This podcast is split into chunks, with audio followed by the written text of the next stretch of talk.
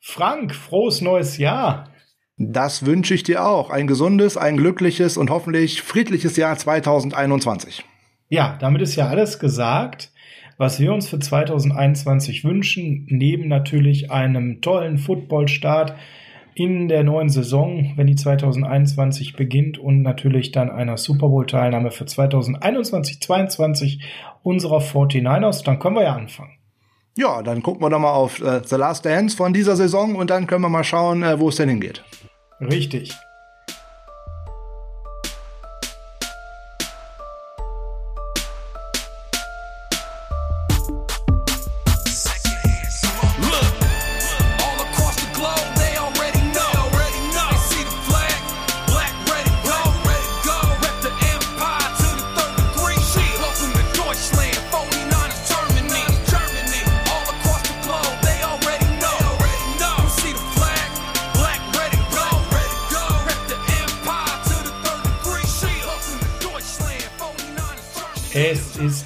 Freitag, der 1.1.2021. Was für ein schöner Tag vom Datum her. Und freitags ist ja immer Niners Huddle Zeit.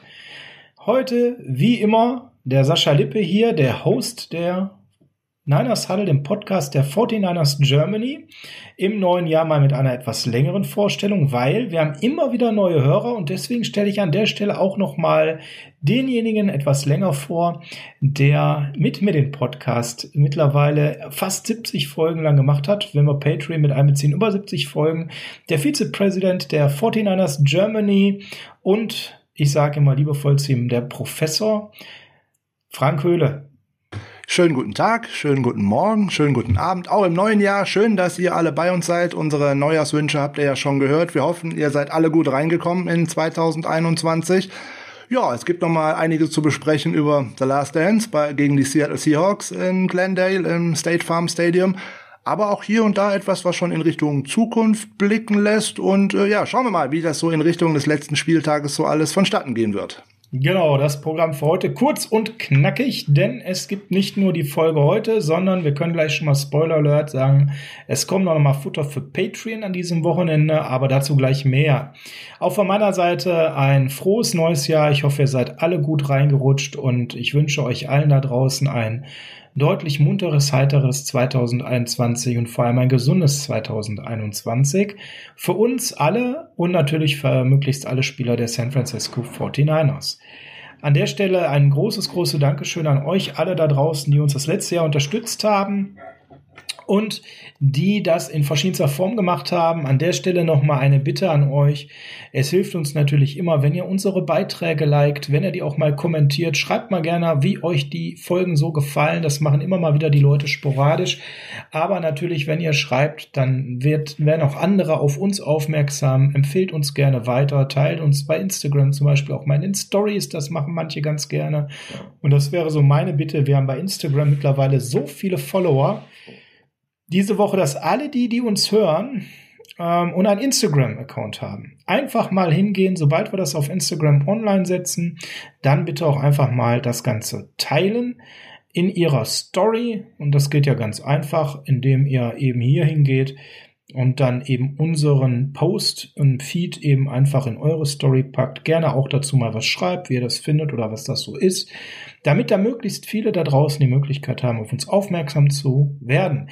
Wir haben die Schallmauer auch mittlerweile bei Instagram durchbrochen.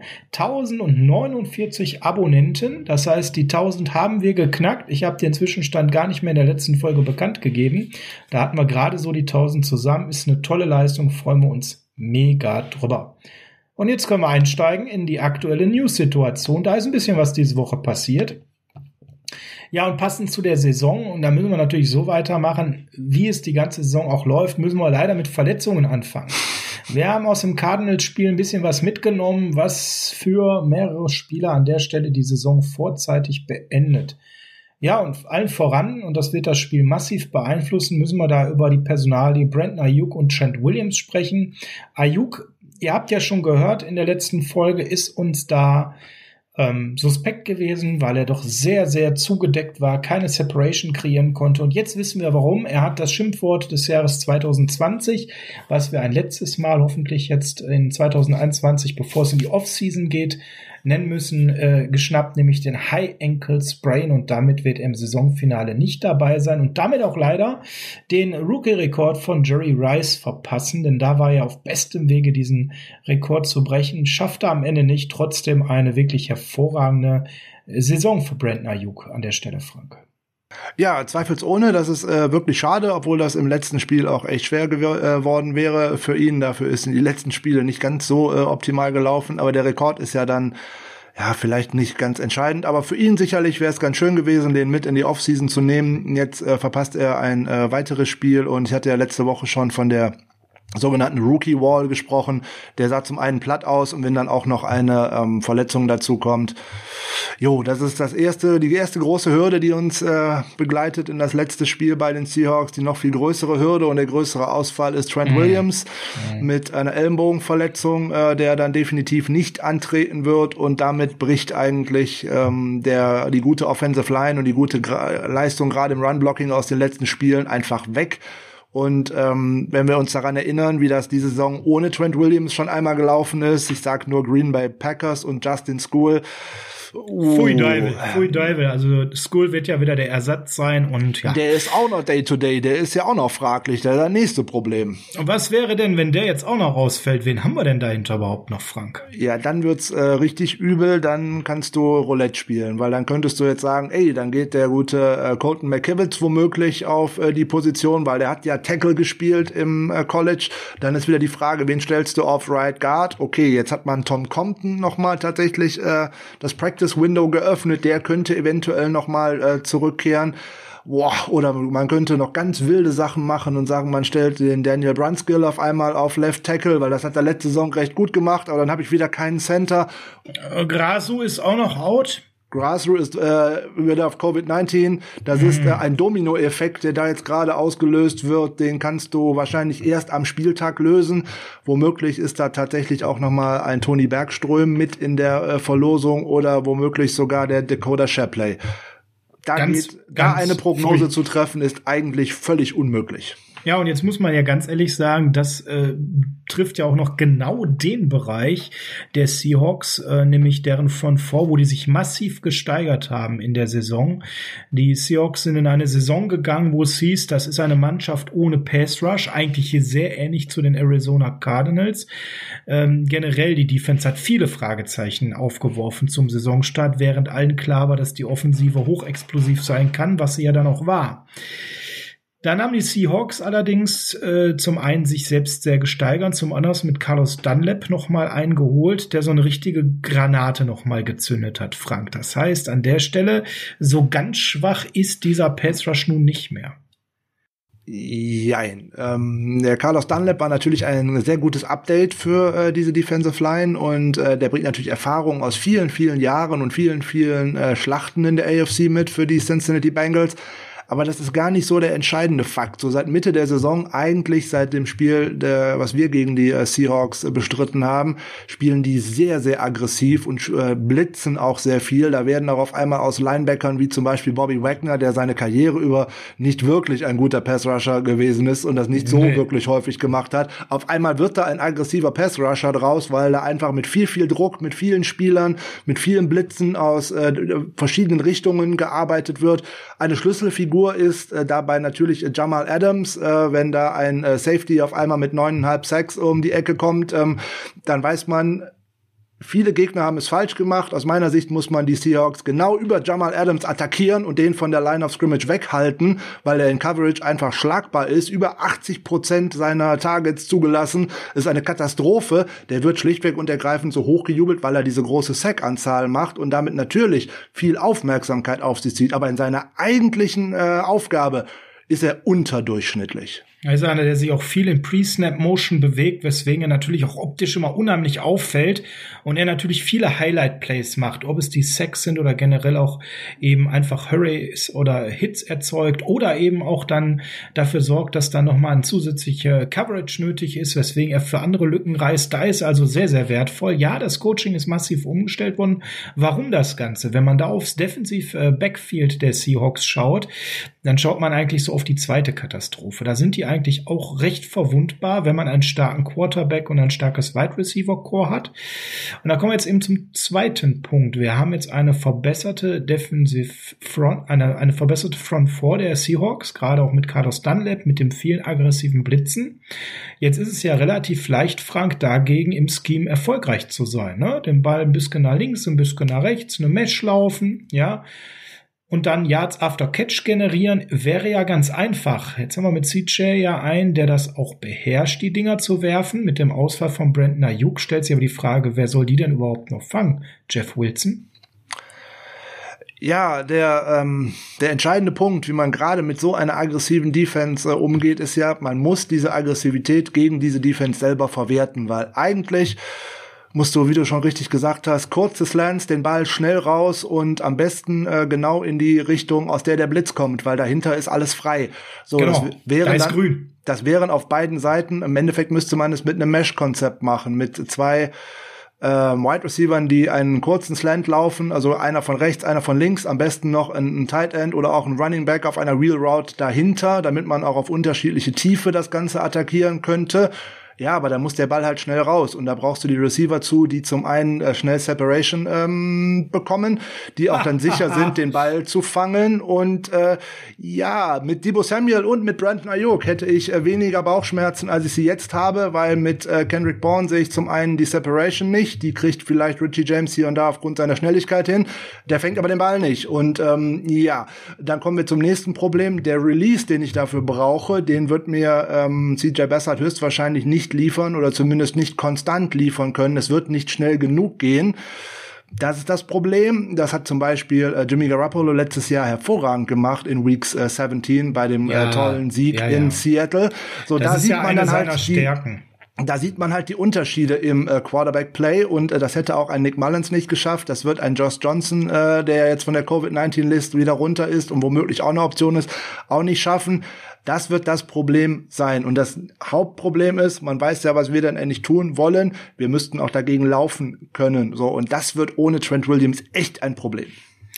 Wenn ihr jetzt schon wieder gerade Fragezeichen hattet, weil ihr etwas später, nämlich erst zur Saison bei uns eingestiegen seid und die Offseason nicht bei uns am Start wart, dann habt ihr aber jetzt die Möglichkeit, eure Fragezeichen zu erhellen.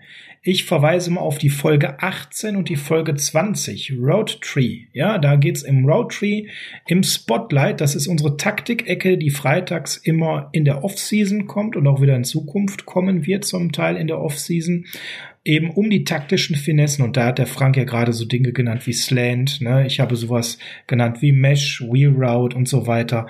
Wollen wir ja alles nicht erklären, weil haben wir alles schon mal erklärt. Hört mal in Folge 18 und 20 rein. Die Dinger gehen meistens so 15, 20, wenn wir sehr begeistert waren von dem Thema auch mal 30 Minuten. Und dort könnt ihr dann nochmal genau nachhören, ja, was das alles denn genau bedeutet und wie das da so unterwegs ist. Ja, Frank, jetzt haben wir gerade schon die zwei Injuries einmal ähm, besprochen, die uns massiv offensiv schaden werden mit Williams und Ayuk. Am defensiven Ende gibt's auch noch mal zwei, wo es schlecht aussieht und oder wackelig. Das eine ist schlecht, Richard Sherman, der ist definitiv out gegen sein ehemaliges Team, wo der ja mal besonders motiviert war. Der laboriert an einer Wadenverletzung, die ihn wohl auch im letzten Spiel angeblich schon gehandicapt hat. Also auch da äh, haben wir ja so ein paar Business Moves gesehen. Vielleicht eben fehlte da schon die letzte Spritzigkeit. Nur fünf Partien hat er dieses Jahr gespielt. Das ist natürlich für die Gage, muss man auch wirklich sagen, überdenkbar für die neue Saison. denn er hat eigentlich immer dann, wenn er gespielt hat, ähm, eine, ein tolles Coverage Grade gehabt, ein wenig Passer Rating zugelassen. Du hast das mal rausgesucht. 90er Coverage Grade äh, und nur ein 70er zugelassener Passer Rating. Das sind herausragende Wertungen, äh, jeweils auf Platz 5 in der Liga damit liegend, wenn er spielt. Aber für diese Saison können wir wieder leider sagen, er spielt fürs Geld dann noch leider zu wenig. Jetzt wissen wir aber auch, da muss uns nicht bange sein. Wir haben ja mit äh, den anderen Leuten im Defensive Backfield hochkarätigen Ersatz. Ähm, auch Jordan Willis wird am Sonntag nicht spielen. Da müssen wir leider noch mal das Schimpfwort High Ankle Sprain äh, in den Mund nehmen. Jetzt hat er uns zuletzt nicht so überzeugt. Ähm, von daher sage ich mal, ich sehe es jetzt als nicht ganz so schwierig an. Ein paar andere Sachen, kleinere Verletzungen machen mir mehr Sorge. Tavarius Moore war äh, Day-to-Day -Day gelistet und auch Quan Alex, äh, Quan, Alexander sei schon, Quan Williams natürlich. Er hat ebenfalls noch kleine Verletzungen. Frank, wie sind denn da die aktuellen Stände? Weil das wären beide Spieler, da hätte ich mehr Magenschmerzen, wenn die ausfallen würden. Ja, äh, ich greife noch mal kurz Richard Sherman auf. Äh, in dieser Saison können wir es, glaube ich, kurz halten. Ein gutes Spiel, vier schlechte. Ohne Wenn und Aber. Das gute Coverage Grade und dergleichen kommt alles aus den Vorjahren. In dieser Saison, wenn er auf dem Platz war, ein herausragendes Spiel vier, wo du denkst, oh jemine, das hätte jemand anders wohl auch hinbekommen. Ähm, zweiter Punkt zu Richard Sherman, der ist im Endeffekt fast die ganze Saison mit dieser Wadenverletzung ausgefallen. Da konnte man direkt auch lesen, als das äh, anfing, dass man da befürchtet, dass es sich da um etwas Chronisches handelt. Also äh, Obacht in Richtung Offseason und äh, Verlängerung. Ähm, Ne, das ist vielleicht auch ein Fingerzeig in die Zukunft, was da gerade passiert. Ja, wir und, wollen ja äh, unsere Folge noch nicht zu sehr spoilern. Nee, darum geht's ja gar nicht, sondern nur alleine, was da auch äh, an Verletzungsimplikationen droht. Und äh, mhm. man muss man ja immer schauen, wo man denn da eigentlich hin möchte. Die anderen kleinen Verletzungen, die du gerade angesprochen hast, ja, äh, K1 Williams macht mir da auch äh, tatsächlich Sorgen, weil jetzt an zwei Trainingstagen äh, nicht dabei und damit ist die Trainingswoche ja eigentlich auch schon gelaufen, mehr oder weniger. Genau. Jetzt kommt noch ein Walkthrough am Freitag, also heute irgendwann, wenn der der überhaupt so richtig stattfindet. Also hui, äh, das nicht gut. Ähm, Jordan Willis, ja, ob der dabei ist oder nicht, das hat man in den letzten Wochen leider äh, auch nicht so ja, wirklich gemerkt. Aber ist ein Gimmick-Spieler. Es ist halt wieder ein Body, zwei Füße, die da fehlen und ähm, es fehlen sehr, sehr viele. Und äh, jetzt kann man wieder sagen, das Spiel wäre nicht wichtig oder dergleichen. Doch, das ist sehr wichtig, nämlich für die Sache, wie man aus so einer Saison rausgeht. Ne? Wird man da jetzt abgeschlachtet, geht man mit einem ganz schlechten Gefühl daraus und geht man mit einem Sieg eventuell daraus oder zumindest mit einer guten Leistung, das nimmt man mit in die Offseason. Ja, ich wollte gerade sagen, also Sieg würde ich gar nicht mal hier reinschreien wollen, aber eine gute Leistung. Eine ja? gute Leistung wäre wichtig. Wir haben gegen so. Cardinals gewonnen mit einer herausragenden Leistung und wenn uns jetzt einfach wieder eine gute Leistung gelingt, die einfach nochmal zeigt, in uns steckt hier Potenzial, trotz ja. der Ausfälle. Das ist ja für die Moral, das ja. haben wir ja in der letzten Folge, hört da gerne nochmal in Folge 67 rein, äh, hinlänglich besprochen, Frank, und ich glaube, das ist jetzt hier halt auch der seidene Faden, denn irgendwo, klar, wir haben die ganze Saison zahlreiche Ausfälle, aber in der O-Line wird's jetzt gerade echt schon schwierig und wenn wir jetzt noch ähm, sehen plötzlich, dass da ein Quon Williams ausfällt, hui, das wäre jetzt für mich ein größerer Schlag als Sherman an der Stelle. Ja, auf jeden Fall. Äh, insbesondere, weil äh, bei den Seahawks so jemand wie Tyler Lockett äh, gerne im Slot steht und ähm, den muss man irgendwie ausschalten. Das hat man im Hinspiel zwar ganz gut geschafft, ähm, dafür hatte man DK Metcalf da nicht unter Kontrolle. Also einen von beiden nimmt man vielleicht raus und dann muss man schauen, wer soll denn verteidigen dagegen, wenn äh, Williams nicht auf dem Platz steht. Nächste Problem ist auch, die Seahawks laufen wieder viel mehr in der zweiten äh, Saisonhälfte man, kann man das gut oder schlecht ansehen. Für ihre offensive Produktion ist es eigentlich nicht gut. Aber auch da haben wir Probleme. Äh, Kevin Givens wieder noch zwei Tage nicht trainiert, zwar nicht injury-related, da geht es wohl um etwas familiäres, äh, was ich gelesen habe. Dion Jordan zweimal nur limited, hm, auch wieder fraglich. Javon Kinlaw zweimal gar nicht trainiert, hm. Also da geht auch die Defensive Line, die ja ohnehin schon schwer angeschlagen war mit den Verlusten von Saisonbeginn, auch wirklich auf dem Zahnfleisch. Und ähm, da ist auch die große Frage, können jetzt so Spieler, die wir am Montag oder beziehungsweise Dienstag in der Folge so gelobt haben, wie ein Alex Barrett zum Beispiel, können die nochmal wieder so eine Leistung abrufen? Oder macht jetzt die abgezockte Offensive Line und so ein abgezockter Running Back wie Chris Carson schlägt, schlägt er uns da ein Schnippchen? Also das ist sehr, sehr fraglich und äh, gutes Zeichen ist zumindest, ist, dass äh, Jimmy Ward äh, zweimal ähm, voll trainieren konnte nach seiner Gehirnerschütterung. Also der wird wahrscheinlich wieder dabei sein. Was denn dann im Endeffekt auch bedeuten würde, sofern auch äh, Tavarius Moore, der auch nur mit einer Knöchelverletzung zweimal äh, eingeschränkt trainiert hat, äh, sofern der auf dem Feld steht, steht, dass eventuell Marcel Harris in den Slot rücken könnte. Und da hätte ich dann richtig, und da hätte ich dann richtig Bauchschmerzen, wenn äh, der blinde Hitter Marcel Harris gegen äh, einen des absoluten Raumfinder und Raumdeuter wie Tyler Lockett antritt, äh, dann sage ich nur eins: Gute Nacht. Ja, das äh, müssen wir einfach so bilanzieren. Also ihr seht, da sehen wir schon ein bisschen mehr Gefahr. Ähm, wir sind noch nicht ganz durch mit den äh, Bad News. Ähm, Schön wär's. Denn, äh, Tabor Pepper, den ich allein schon wegen seinem Namen sehr schätze, ähm, ist raus, musste auf Reserve Covid-19. Wie so einige gerade. Dafür haben wir verpflichtet Colin Holbar. Wollen wir gar nicht so tief reingehen. Ist halt ein Longsnapper, der da eben reinschlüpfen muss, äh, nachdem Tabor Pepper bisher eine sehr solide Leistung dieses Jahr gezeigt hat. Holbar ist kein Unbekannter. Vielleicht kann man das mal in zwei Sätzen sagen, denn der war 18 und 19 jeweils schon bei uns. Um, von daher jemand, der vielleicht schnell reinkommt, aber als wäre das ganz äh, nicht schlimm genug zum Thema Special Teams. Robbie Gold hat erst seinen Vertrag verlängert. Das ist schön, das ist toll, das freut uns sehr. Beziehungsweise man kann das schön und toll finden, man kann es auch anders sehen. Und da kommen wir direkt auch zu einer wichtigen äh, Information. Das werden wir hier nämlich gar nicht besprechen, außer den rein informatorischen Kreis. Dazu gibt es nämlich noch mal eine Two-Minute-Warning, denn wir sehen nicht, dass man das 100 Prozent unzweifelhaft positiv sieht, sondern wir glauben, dass dieses Thema zwei Facetten hat, die Frank und ich in unserer gewohnten Art schnell, kurz, knackig in einem zehnminütigen Format mit euch beleuchten wollen. Das dann für alle Patreon-Supporter hier am Wochenende freigeschaltet. Robbie Gold hat seinen Vertrag um zwei Jahre verlängert für 7,25 Millionen garantiertes Geld, so dass er am Ende jetzt vom Cap her, wenn man das durch zwei Jahre teilt, da landet, wo er jetzt gerade ist mit 3,625 Millionen.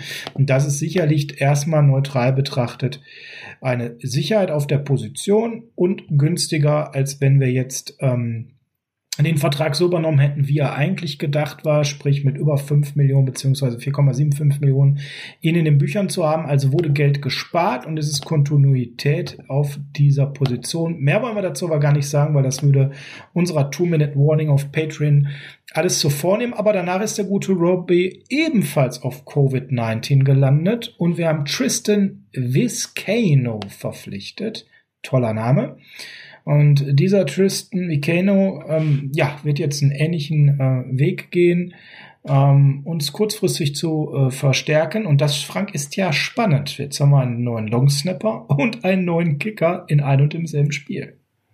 Ja, und insbesondere haben wir äh, einen äh, Kicker, der noch keinen Kick in der NFL geschossen hat. Wir haben einen Kicker, der am College auch nur eine Saison tatsächlich Kicker war und ansonsten drei Jahre dort Panther gespielt hat. Also das ist eine sehr interessante Verpflichtung. Also da habe ich mir doch zweimal die Augen reiben müssen, als ich den Namen gelesen habe, weil da musste ich tatsächlich auch mal nachlesen, weil der war mir so gar kein Begriff, insbesondere nicht als Kicker.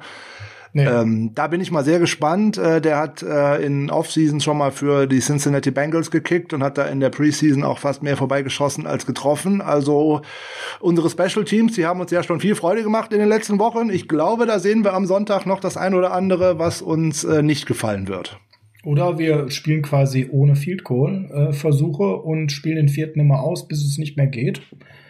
Ach ja, da müssten wir den Ball werfen können und bräuchten Wide Receiver. Und damit kommen wir zur nächsten Frage, Frank. Wen haben wir denn jetzt auf Wide Receiver zu erwarten? Weil mein letzter Kenntnisstand ist, äh, Dibu Samuel ist out für die Saison. Brandon Ayuk ist jetzt raus fürs letzte Spiel. Jo. Trent Taylor ist äh, dauerwohnhaft auf Covid-19, dass langsam jo. die Vermutung da ist, er war der, der Corona erkrankt ist. Weil, Möglich, ja. Na, es ist mittlerweile knapp zwei Wochen darauf, wird für das Spiel auch nicht da sein. Dante Pettis haben wir entlassen. Gut, George Kittle ist zurück. George Kittle attackiert eher so die Mitte. Jo. Genau das, was gegen den Blitz äh, anspruchsvoller ist, äh, weil wir wollen ja eigentlich nach links und rechts und genau da, wo der Blitz herkommt, den werfen. Äh, da hat man gerade mal schon mal ganz kurz über ähm, unseren Running Back gesprochen, der das nicht hinkriegt, weil er Holzhände hat, aller Jakiski tat. Ja, so schlimm ist nicht, aber aber annähernd. Es ist äh, ein und, grundsätzliches und sonst, Problem, ja. Und sonst, wen, wen werden wir da noch so sehen? Richie James. Ja, sicher. Äh, Richie James. Die Fumble-Maschine äh, auf zwei Beinen. Äh, Kendrick Bourne werden wir sehen, womöglich äh, River Cracraft werden wir womöglich sehen. Äh, Jordan Matthews äh, wird bestimmt ein paar Snaps jetzt bekommen. Ui, ja, ui, ui, ansonsten wahrscheinlich, insbesondere wenn die Offensive Line nicht äh, so in der Form auftreten kann, wie wir es in den letzten Wochen hatten, wird man jetzt wahrscheinlich mal viele zwei Tight End Sets sehen müssen. Da wird auch ein George Kittle eher offen, glaube ich, eher mal im Blocking äh, stehen wollen müssen. Ähm, schwierig. Und damit er, halt nicht so parat sein bei jo, den äh, Receiving äh, zum, Zumindest äh, der gute Charlie Werner ist ja von der Reserve Covid-19 List runter, genau mhm. wie äh, Hoke Pickett und äh, Running Back Austin Walter. Ja, was ja. wir da so großartig sehen werden, ist da so die Frage. Ne? Ich, äh, primäre Ziele, um den Ball schnell loszuwerden, müssten da aus meiner Sicht natürlich äh, George Kittle sein. Das müsste zum anderen Jordan Reed sein. So und dahinter wären dann die ähm, Tight Ends eher zum Blocken angedacht. Da befürchte ich, dass das schwierig wird, weil man da wahrscheinlich wieder Ross Rally sehen wird und seine Fähigkeiten im Passblock haben wir äh, uneingeschränkt ja. äh, besprochen in diesem Jahr. Da müssen wir heute nichts mehr zu sagen.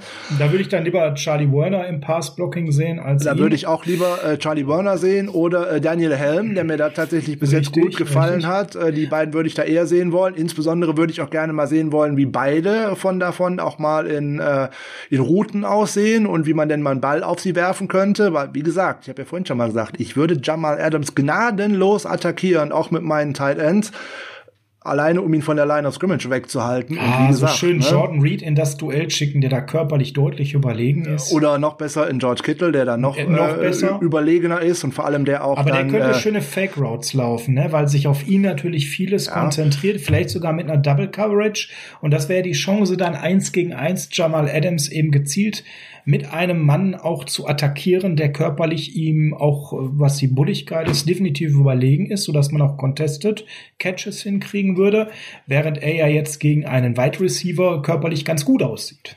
Ja, äh, Hauptproblem äh, an der Geschichte ist, dass wir halt ähm, praktisch ohne Outside Receiver antreten und damit wird sich viel von der Defense auch ohnehin ein wenig mehr in der Mitte abspielen, weil die, die Außenzonen einfach wenig bedienen werden können damit wird auch in der Mitte für unsere Tight Ends wenig Platz sein. Und äh, das macht das alles recht schwierig, macht enge Fenster für den Quarterback, der den Ball ohnehin schnell loswerden soll.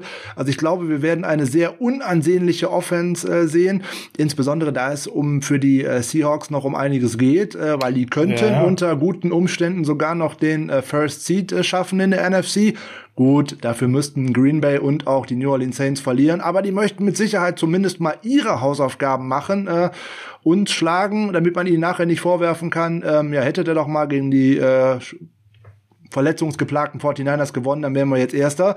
Also die werden keine Spieler schonen, nehme ich mal an. Es sei denn, da gehen zur Halbzeit auf einmal drei, vier, fünf Starter raus, wenn die anderen dramatisch zurückliegen und da ist nicht mit zu rechnen, dass man diesen First Seat nicht mehr bekommen kann. Naja, man führt halt dramatisch und kann dann schon in die Garbage Time einläuten. Wäre eine Frank, andere Möglichkeit, äh, letztes ja. Wort noch zu unserem Laufspiel, was ja ein Sieggarant gegen die Cardinals war. Jetzt haben wir eine O-Line, die eher wieder Scheuntor-Charakter wahrscheinlich haben, äh, Drehtor-Charakter haben wird, nicht Scheuntor. Ja. Ähm, puh, das bedeutet ja auch eigentlich, äh, Outside Zone schwierig zu bedienen, weil da wird links wie rechts jetzt nicht mehr so sattelfest sein, dass man da hinkommt.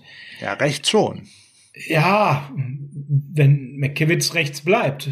Ja, aber gut genau. vorhersehbar für den Gegner, das ist halt das Problem. Und durch die Mitte ähm, geht's halt dann eben auch nicht. Das wird also vorne wie hinten alles schwierig. Also auch unser Laufspiel sollte ja dramatisch darunter leiden. Also Offensive, was, was, was kannst du uns anbieten? mal mit Blick auf die Seattle Defense außer ich Jamal Adams und viel gute Hoffnung, gibt es noch so einen zweiten Blake Machines, den wir attackieren können? Ja, können wir grundsätzlich immer, äh, können wir vielleicht äh, gleich mal im Einzelnen drauf schauen. Das Grundsätzliche, was unsere Offense tun muss, ist, den Gegner dort attackieren, wo es weh tut, nämlich genau daher, wo der Blitz kommt. Und wenn sie nicht blitzen, dann muss man es mit Rollouts versuchen. Man muss äh, die eigenen Spieler gucken, dass man sie in den Flats oder in den Underneath-Zonen bedient, dass man sie wegbekommt von den Linebackern, weil mit äh, KJ Wright und Bobby Wagner stehen da auch zwei sehr gute Linebacker oder auch im ersten und zweiten Down Brooks, der in der ersten Runde äh, gedraftet worden ist, der zumeist ja. bei den Passing Downs dann rausgeht, aber der ist Absolute auch recht effektiv, effektiv äh, geworden. Ja, ja. Hm, genau. Sehr effektiv, gerade gegen den Run. Also muss man Räume für seine Running Backs finden. So, und äh, das geht eigentlich nicht nur mit Wilson, weil da weiß man eigentlich, was kommt. Da müsste man eigentlich auch einen Spieler wie Jarek McKinnon, nämlich gerade auch mal mit Pässen in die Flat und dergleichen mal bedienen, um diese Defense aus der Mitte rauszuziehen, damit ich mir auch mal in der Mitte äh, Räume öffnen kann. Und da wird man relativ schnell am Anfang vom Spiel sehen, ob uns das gelingt oder nicht, wenn die Seahawks Defense uns ihr Spiel aufdiktieren kann, nämlich mit vielen Blitzen uns dazu zwingt, Three and Outs und dergleichen vom Feld zu gehen, dann wird's echt schwierig. Das eigene Spiel muss laufen über die Running Backs und über die Tight Ends, weil wir Wide Receiver halt nicht haben. Und da wäre halt für mich Jarek McKinnon auch ein äh, wichtiges äh, Puzzlestück, den aus dem Backfield heraus Routen laufen zu lassen. Gleiches gilt natürlich für äh, Kyle Juszczyk, der aber eher mal für so einen kurzen Raumgewinn äh, da ist und der für Pre-Snap Motion sehr wichtig ist. Aber der gute Jarek McKinnon, der müsste eigentlich auch mal ein Nickelback oder auch in ein Duell mit einem Linebacker geschickt werden, damit mm. er da sich auch mal ein bisschen Separation verschafft und da mal jemanden wegzieht von der Line, damit man nicht so vorhersehbar ist. Klingt viel nach Stoßgebiet, was du da gerade erzählst. Also ich bin gespannt. Ähm, ich sehe vieles davon, gerade aufgrund der Person, der handelnden Person dann eher nicht. Ne? Dann Schwierig. ja, äh, CJ und Pressure, das haben wir in der Nachbetrachtung des Cardinals-Spiels gesagt, ist eigentlich eine ziemliche Katastrophe und es wird gewaltig Pressure geben. Wenn man sich die äh, Blitzrates anschaut der Seahawks, dann sind die seit einer gewissen Woche absolute Ligaspitze. Und es wird Druck, Druck und Druck geben, weil Pete Carroll weiß nun mal darum. Und ich glaube, der hat als klares Ziel, dass zur Halbzeit das Spiel entschieden ist, damit man dann für die Playoffs nochmal ein paar wichtige Starter schonen kann. Schauen wir auf die andere Seite des Feldes, machen wir mal kurz einen Abwasch. Unsere Defense hat eine elitäre Vorstellung gehabt, die war sicherlich so grundsätzlich, auch ohne Richard Sherman, der ja nicht gut drauf war gegen die Cardinals, wiederholen können. Äh, fromme Wünsche, dass Quan Williams spielt. Das ist, denke ich, ganz, ganz elementar wichtig. Kinlaw ist zurück, wenn ich das richtig gelesen habe. Hm, wahrscheinlich eher nicht. Zweimal nicht trainiert. Oh, mh, hm, auch nochmal eine. Und dann kein Jordan Willis. Also auch da müssen wir gucken, wobei wir Kinlaw ja immerhin äh, gut aufgefangen haben im letzten Spiel. Schauen wir mal auf die äh, Stärken der Seahawks und da hast du gerade einen Punkt genannt, den brauchen wir nicht wiederholen. Den Slot zu verteidigen ist ganz wichtig weil die haben richtig, richtig Slot-Power. Deshalb Quan Williams ist schon hier ganz, ganz entscheidend. Auf der anderen Seite natürlich, wenn wir dann Verrett haben, wird er dann einen, nämlich an der Stelle ähm, wahrscheinlich den Nummer 1 Receiver der äh, Seahawks abmelden, wird er Seite spielen, wird er vernascht werden, obwohl er eine so grandiose Saison spielt? Ich habe ein Gefühl, Frank, und ich sage tatsächlich leider, es wird so ein bisschen äh, letzteres sein. Ich glaube, dass die Seahawks mit ihrem Playcalling und ihren sehr guten Routen immer wieder dafür sorgen werden, dass es äh, Duelle gibt, wo er speziell gegen einen Wide Receiver körperlich auch so unterlegen ist, was Geschwindigkeit, Größe und Kraft angeht. Das könnte richtig böse für Verrett werden. Ähm, das glaube ich grundsätzlich äh, schon nicht, aus dem einfachen Grund, es bietet sich ein viel, viel besseres Matchup für DK Metcalf als äh, Jason Verrett. Ähm, also, äh, das wird wahrscheinlich wieder nicht Mosley sein, weil der auch wieder angeschlagen ist in der ganzen Woche und auch nur also eingeschränkt meinst du, wir sehen Akello? Wir werden auf der Seite, wo eigentlich Richard Sherman spielt, äh, sicherlich wieder Akello Witherspoon sehen und äh, oh, Witherspoon wow, wow. gegen einen deutlich überlegenen, äh, körperlich überlegenen Wide Receiver. Das Ui, ist schwierig. Das ähm, ist schwierig. Das ist wirklich schwierig, weil ich denke, dass Jason Verrett auf der anderen Seite bleiben wird und der Field Corner sein wird. Der wird dann hier und da mal tatsächlich auf Tyler Lockett treffen. Der wird aber im großen Teil dann auf DJ Moore zum Beispiel treffen. Äh, nee, ist das nicht Perlen Nicht DJ Moore, sondern Moore. Äh, DJ Moore ist woanders, aber. aber äh, ist das nicht Perlen vor die Säue an der Stelle, Frank? Und müsste man da nicht eigentlich hingehen und äh, äh, das anders clustern, dass er dann eben gegen Metcalf spielt und nicht gegen David Moore, so heißt er, der Junge bei den Seahawks? Der ja nun wirklich muss man sagen, der ist okay, aber auch nicht mehr. Also den zuzudecken ist jetzt keine Kunst. Das würde ein Mosley, das würde auch ein, ein Akello wunderbar schaffen. Ähm, aber eigentlich muss es doch darauf hinauslaufen, dass Verrett Metcalf bekommt. Ja, aber da muss man ja mal schauen, ob das äh, an Matchups auch tatsächlich passt und ob ich meine Defense äh, so verändere, dass es auf der anderen Seite passt. Und wenn ich mir das anschaue, was wir jetzt über die Jahre über in der Saleh Defense äh, gesehen haben, hat das nämlich immer nicht stattgefunden, dass man da eben nicht so viele Veränderungen vorgenommen hat, sondern man eigentlich immer stur in seinem System geblieben ist.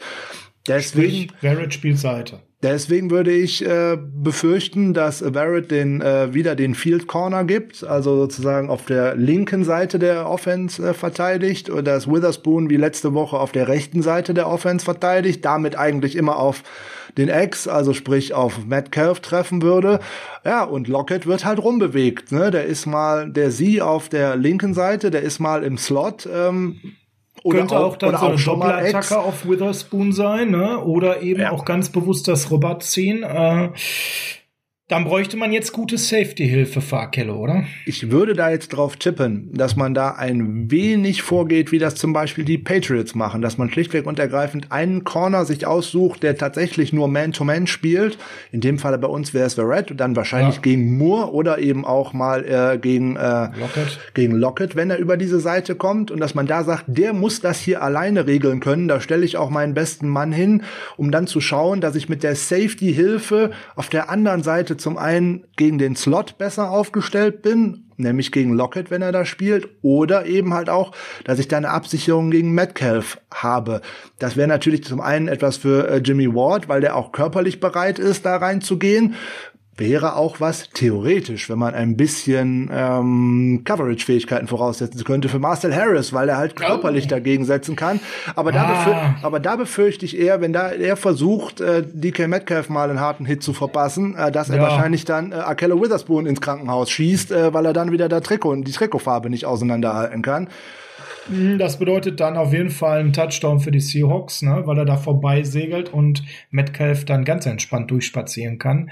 Nee, das, das will ich definitiv nicht sehen. Da muss Jimmy Ward ran als Absicherung für Akello. Oder Moore, weil er halt noch ein bisschen schneller ist als äh, Jimmy Ward. Äh, da sehe ich aber körperlich halt wieder Probleme. Der ist körperlich äh, in Tackling nicht so stark wie jetzt, äh, vor allem technisch noch nicht ganz so stark wie Jimmy Ward. Der hat sich in dieser Saison viel äh, weiterentwickelt. Ähm, da muss man schauen, wie man die dann einsetzt. Ward wäre da natürlich jemand. Ward ist aber natürlich auch wiederum jemand gegen die vielen Tight Ends, die bei den äh, Seattle Seahawks rumlaufen. Ne? Da kommt, der ist ja auch Greg Olson auch wieder mit am Start und äh, auch die kann äh, der gute Russell Wilson immer gerne wieder bedienen. Und da sind halt viele, viele, viele Ziele, ähm, wo man dann schauen muss, wenn ich den Quarterback nicht unter Druck setzen kann, wo ich fast von ausgehe, obwohl auf der anderen Seite vielleicht Dwayne Brown ausfällt, das könnte sein, aber dann fehlt mir immer noch ein bisschen was am Pass Rush. Wir haben ja schon darüber gesprochen, wer uns alles fehlt. Das wird in jedem Matchup, das wir irgendwo haben, wird das wirklich eine harte Nummer. Und als wäre das alles nicht schon eine harte Nummer genug, Frank, kommt jetzt ein kleiner, ganz, ganz spannender Teil von dir zu der härtesten Nummer, die die Seahawks dann immer noch in petto haben. Und damit meine ich nicht ihr Run-Game vom Running Back, sondern die haben den laufintelligentesten äh, Quarterback in der NFL. Lamar Jackson ist ja jemand, der äh, sicherlich von den Laufskills noch über Russell Wilson steht, aber vom Scheme her auch natürlich sehr, sehr gut eingesetzt wird. Aber ähm, all das ist ja nur möglich, weil in Seattle vor Jahren etwas ganz Besonderes passiert ist. Ab dem Draft und danach in der Interpretation. Vielleicht erklärst du uns mal, warum Russell Wilson auf den Beinen auch nochmal so eine besondere Gefahr ist und ähm, was das denn alles ganz genau für uns dann bedeutet, äh, Contain wird jetzt gleich definitiv auch mal vorkommen. Contain wird da auch äh, gleich mal vorkommen, insbesondere weil es sehr mit der bevorzugten Spielweise zusammenhängt und da braucht man tatsächlich einen intelligenten Quarterback zu. Wir könnten jetzt Zahlen runterrasseln über äh, Russell Wilson ohne Ende. Da sind nämlich schon Franchise-Rekorde gebaumelt wie sonst was. Also der kann da wirklich einiges. Aber die NFL sucht äh, grundsätzlich immer nach dem neuen Quarterback-Typus. Man will immer eine Antwort finden auf das, was Defenses anbieten und man möchte immer einen Schritt voraus sein. So äh, um den Draft 2012 war im Endeffekt so ein Wendepunkt in dieser äh, Geschichte.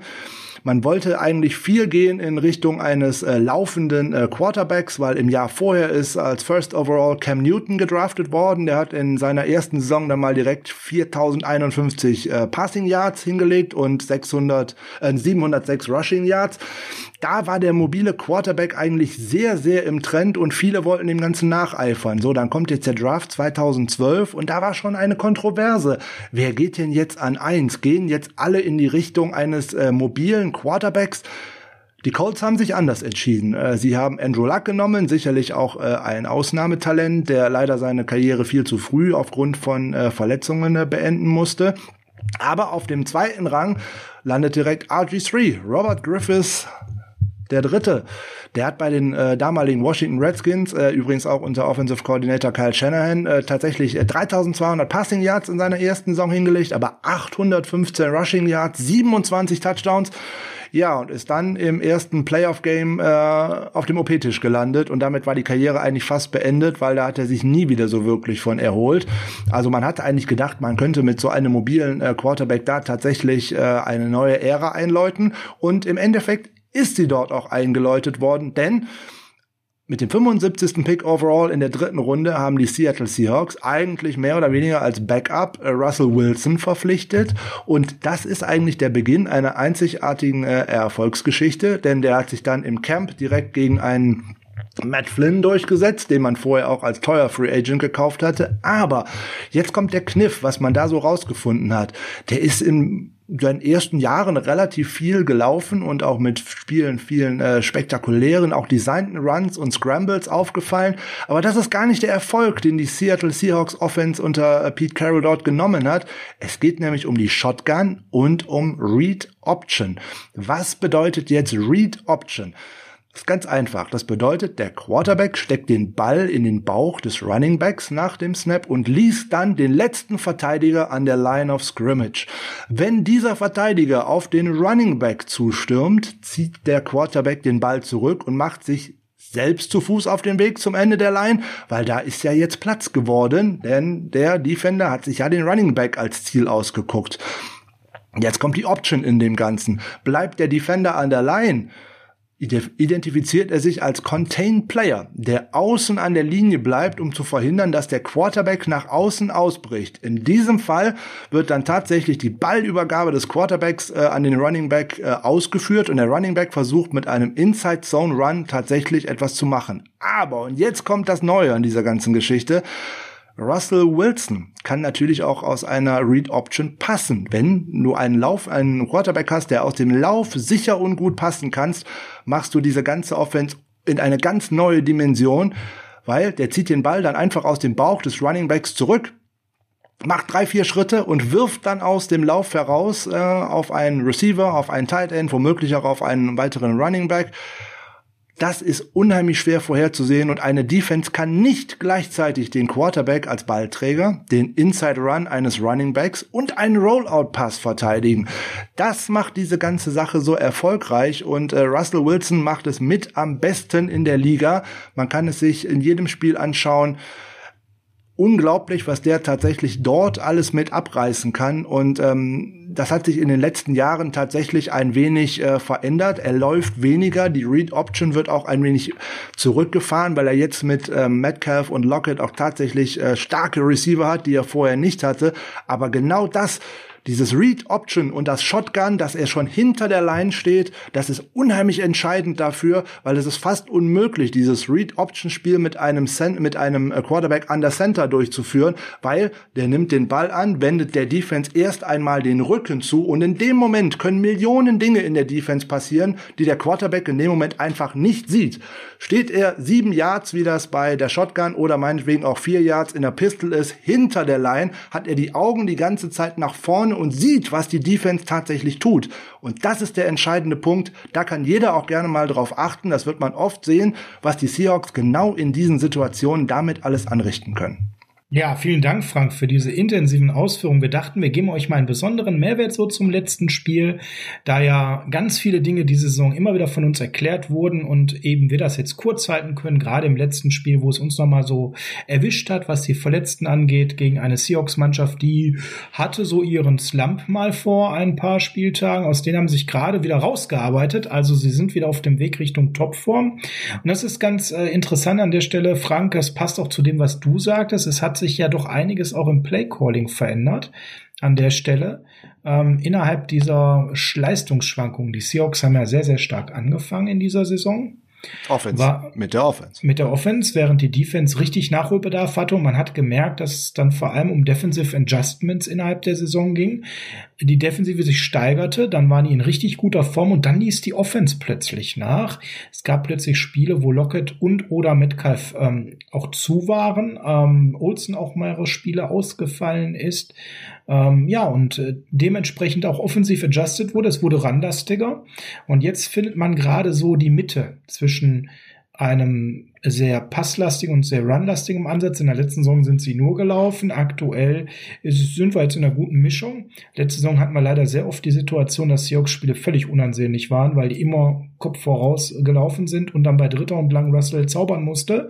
Äh, da habe ich ihn schon Russell den Zauberer genannt. In dieser Saison haben die das ja ganz lange sehr gut hinbekommen. Und ich sehe eben jetzt äh, mittlerweile, weil man mit Russell Wilson, so wie du das beschrieben hast, dieses Total Package bekommt und alle Optionen hat, eine Offense, die extrem schwer zu verteidigen ist. Er hat die Waffen im Wide Receiver Bereich, er hat die Waffen im Tight Bereich. Er ist selber jemand, der das Feld unheimlich gut lesen kann. Und die Unsicherheiten, die wir bei Russell gesehen haben, dass er den Ball zu lange hielt, Sex kassiert hat, dass er Read Options genutzt hat, die nicht da waren, weil keine Lanes frei waren, das haben wir alles so vor drei, vier Wochen vermehrt gesehen. Auch äh, horrende Interceptions, das geht gerade wieder weg, weil die Offensive wieder mehr ins Gleichgewicht findet. Und es wird sehr spannend eben äh, zu sehen sein. Zu befürchten ist, dass wir eine sehr, sehr starke Offense sehen, wo die Coverage das eine ist, aber wenn wir nicht zum Quarterback kommen, dann passiert das, was du beschrieben hast, dann wird Russell uns zu Fuß bestrafen. Ja, nicht zwangsweise zu Fuß, weil er läuft ja tatsächlich weniger als in den letzten Jahren, aber man muss diese Bedrohung ja immer weiterhin auf äh, dem Schirm haben. Und das ist es ja genau, was diese Read Option und dann einen Quarterback, der aus dem äh, Laufen heraus so gut werfen kann, wie Russell Wilson es tut, äh, einfach zu einer dreifachen Gefahr macht, die eine Defense einfach nicht verteidigen kann. Ich habe es ja gerade schon einmal gesagt, du kannst nicht äh, tatsächlich den Quarterback als Ballträger verteidigen, den Inside Zone Run von einem Running Back verteidigen und gleichzeitig einen Rollout Pass verteidigen. Das geht nicht. So viele Leute nee. habe ich einfach nicht, um das alles abdecken zu können. Und da muss man sehr, sehr diszipliniert an äh, die Sache herangehen. Da müssen die Verteidiger ihre Zonen und ihre Positionen halten. Der Contain muss stimmen, dass der Quarterback eben nicht loslaufen kann. Aber ich habe das Read-Option-Konzept äh, ja gerade erklärt. Darauf baut das Ganze ja auf. So, und wenn dann sich Heider auf den Running Back konzentriert, dann werdet ihr alle sehen, ah, Russell Wilson zieht den Ball zurück und schaut, ob er entweder passen oder selber damit laufen soll. Das werden wir oft genug sehen. Ja, jetzt haben da wirklich zwei richtig gute Receiver, zwei Receiver, die auch beide über 1000 Yards liegen und äh, dann auch noch schöne Sidekicks dabei haben, wie David Moore, äh, Dankeschön, ich sag nicht wieder DJ und äh, ja, so ein, gerade so einen netten äh, Spieler, den man all die Jahre auch gesehen hat, wie Greg Olson, der jetzt gerade zu den Playoffs zurückkommt und mit seiner Erfahrung natürlich auch genau weiß, wo er denn da so hingehen muss, damit es weh tut. Ne? Der hat ja, so und der hat auch sichere Hände. Der macht viel mit seiner Routine, mit seiner Körperstellung, wenn der Ball kommt.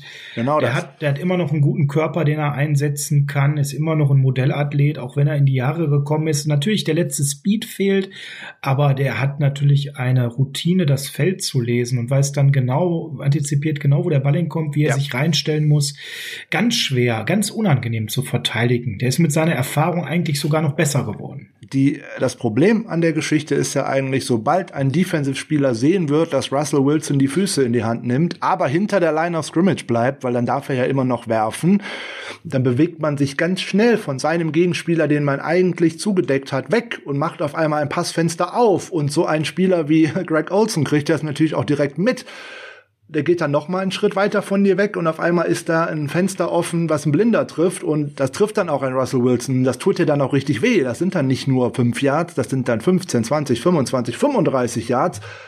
Das trifft dich dann noch mitten ins Herz und da muss man halt äh, wirklich aufpassen. Jetzt waren wir in den letzten Wochen beim Outside Contain wirklich gut. Mal schauen, wie wir das mit den weiteren Ausfällen jetzt auch wieder hinbekommen. Ähm, immer noch mal auf die äh, Defense der Seahawks seit dem achten Spieltag schauen, weil dann wird's echt prekär.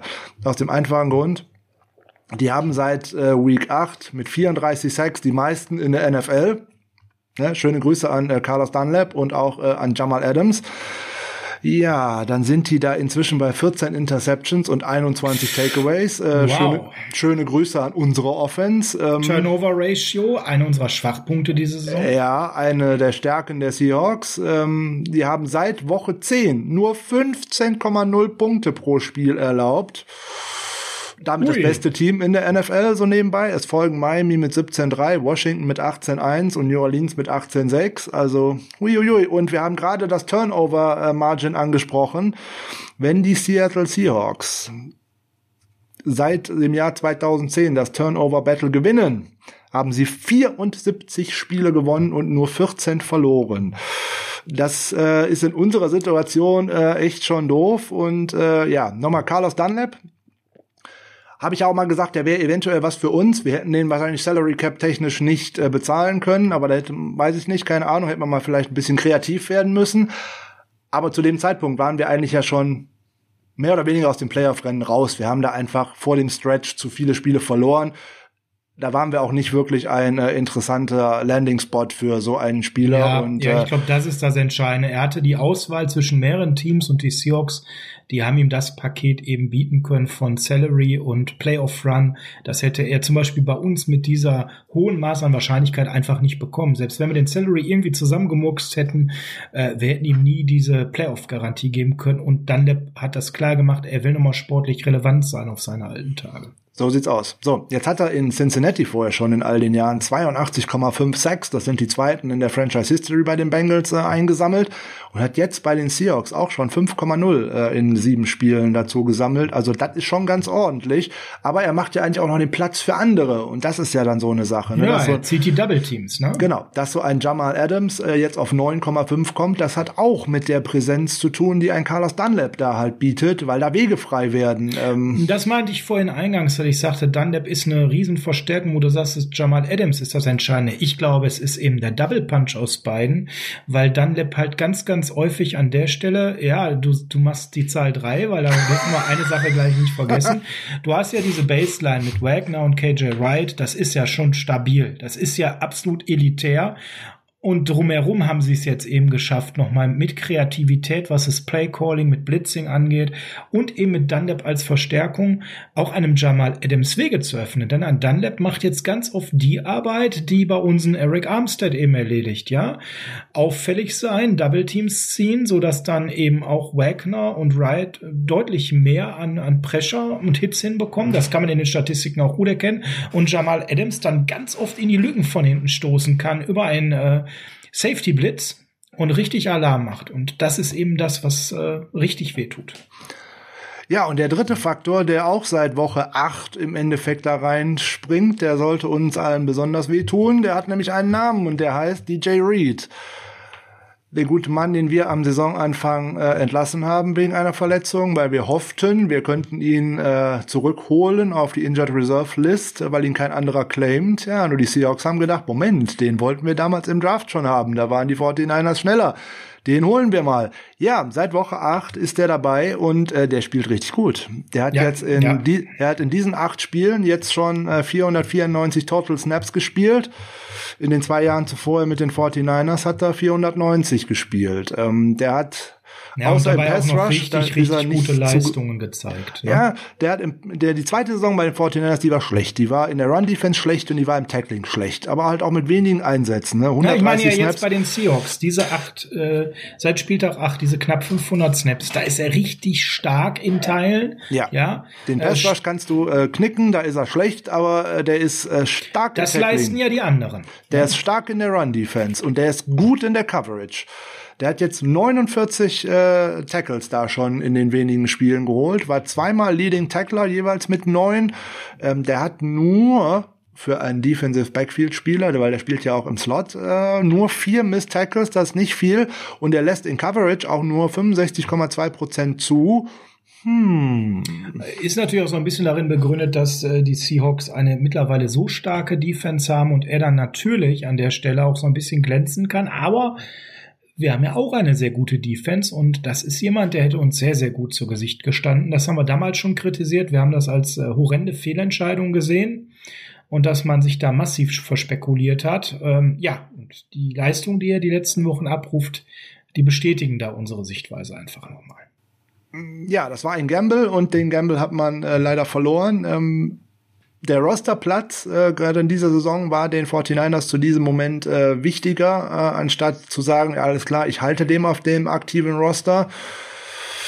Ja, damals waren aber Leute auf dem Roster, wo wir beide wissen, äh, da hätte man jemand anders opfern können. Der wäre auch wahrscheinlich dann nicht geklemmt worden. Gut, der Gamble, wie du sagst, ist nicht aufgegangen. Das ist so, Frank. Das ist so. Wir sind ziemlich am Ende unserer Folge angekommen, weil wir können noch immer mehr erzählen, was aber unser Bild immer mehr stärken würde, dass wir da eine Top Seahawks Mannschaft sehen auf beiden Seiten der äh, Seiten des Feldes gegen eine sicherlich wieder äh, solide Defense von unserer Seite, die aber auf wirklich schwere Aufgaben stößt und eine Offense von unserer Seite, die durch die weiteren Ausfälle so limitiert ist, dass das richtig hartes Brot wird. Diese, was hast du gesagt, durchschnittlich 15 oder 17 Punkte, die 15.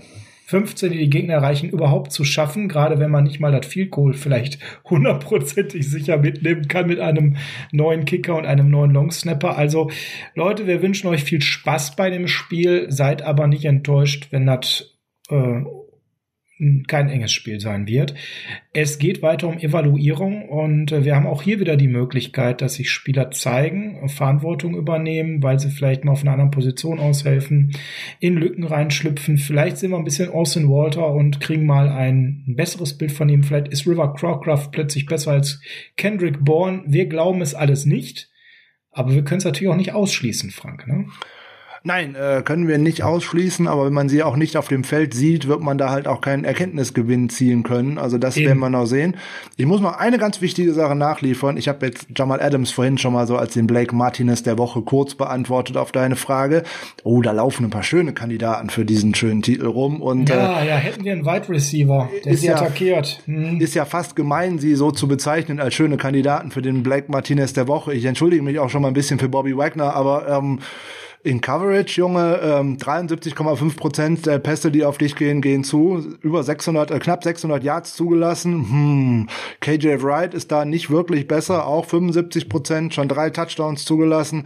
Ugo Amadi, der Slot-Cornerback, der da auch noch mit äh, rumläuft. Den hatte ich mir rausgesucht, den finde ich mega spannend. Ja, der ist auch mega spannend, insbesondere für den Gegner ist der mega spannend, wenn der auf dem Feld steht. Äh, wie gesagt, Jamal Adams habe ich schon gesagt, also eine Reception-Quote zu, zugelassen von 80,4 4. Und jetzt könnte man ja denken, der wird nicht oft angeworfen. Ho, ja, aber doch, aber 46, doch. 46 Targets, ne, 37 Ziele kommen an. Das ist viel. Das würde mir persönlich Bauchschmerzen machen. Deswegen ist er auch immer so weit vorne in der Box, damit man den eigentlich da raushalten könnte.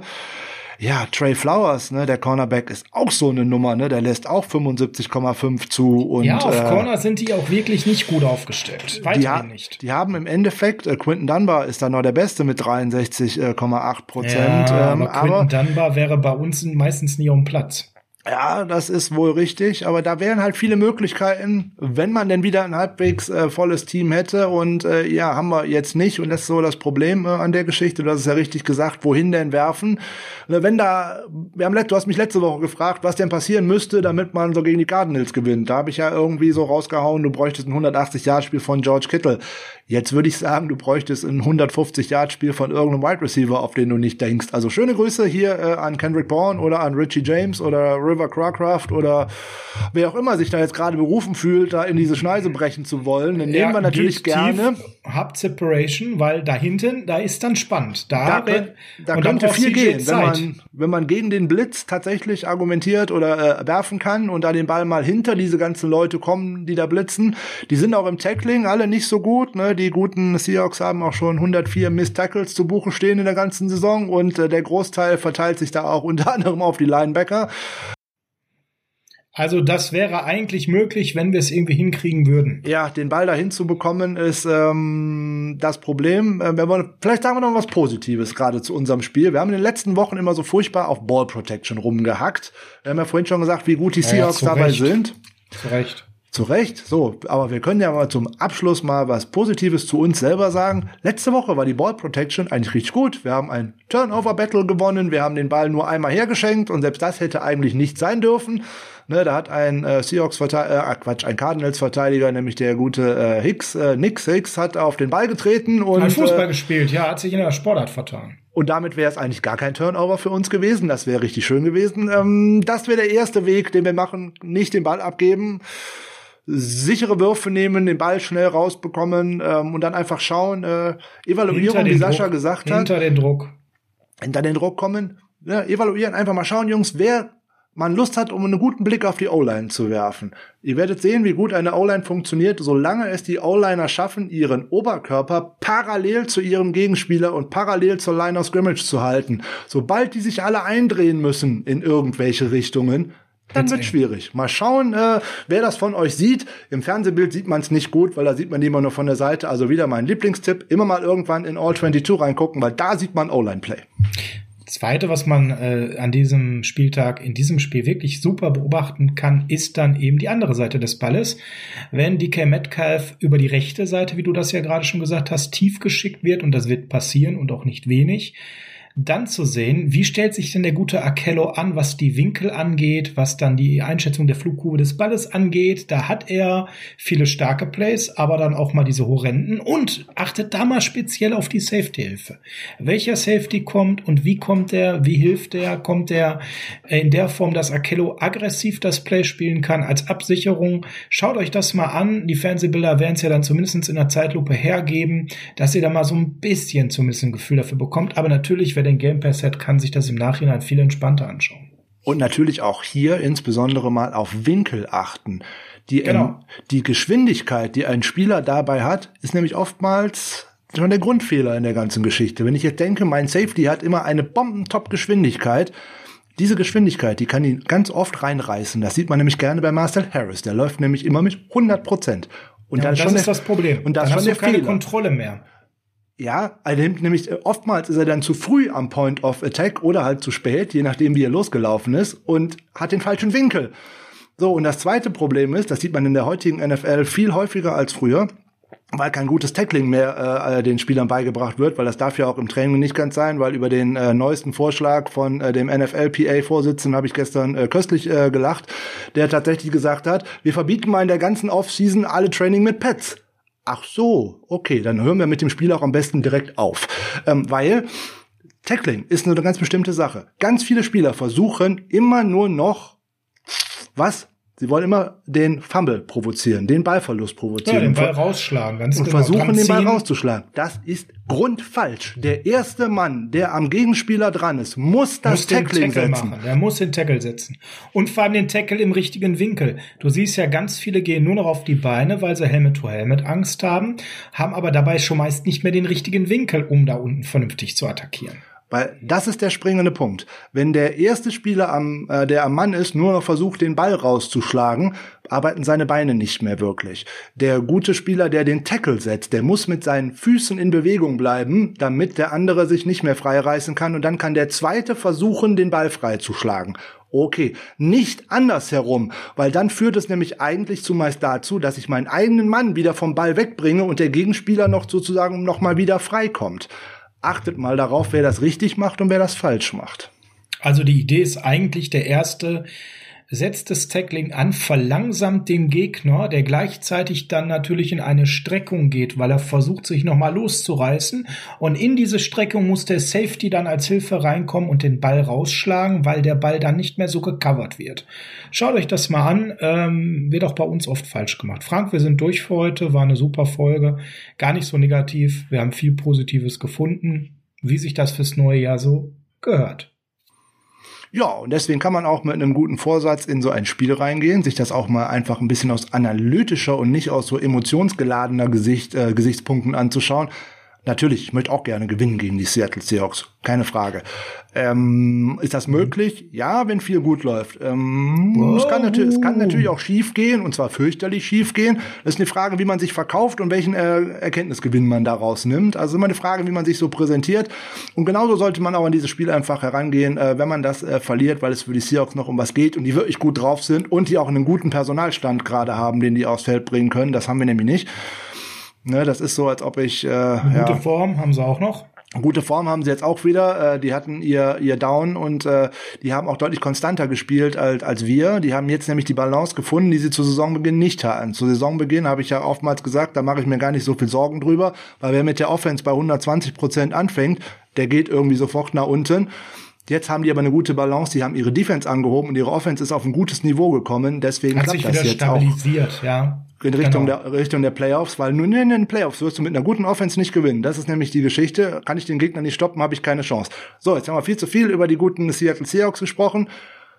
Ja, viel Spaß am Sonntag äh, beim letzten Spiel der Saison. Unser Last Dance in dieser Woche und äh, ja, dann können wir nur noch zugucken und schauen, was unser Team in der Offseason so macht. Äh, wir zwei verabschieden uns, ähm, freuen uns auf ein schönes Spiel und wünschen euch ein angenehmes Wochenende und wir hören uns am Dienstag mit der Review zu dem Seahawks-Spiel wieder. Macht's gut, ihr Lieben.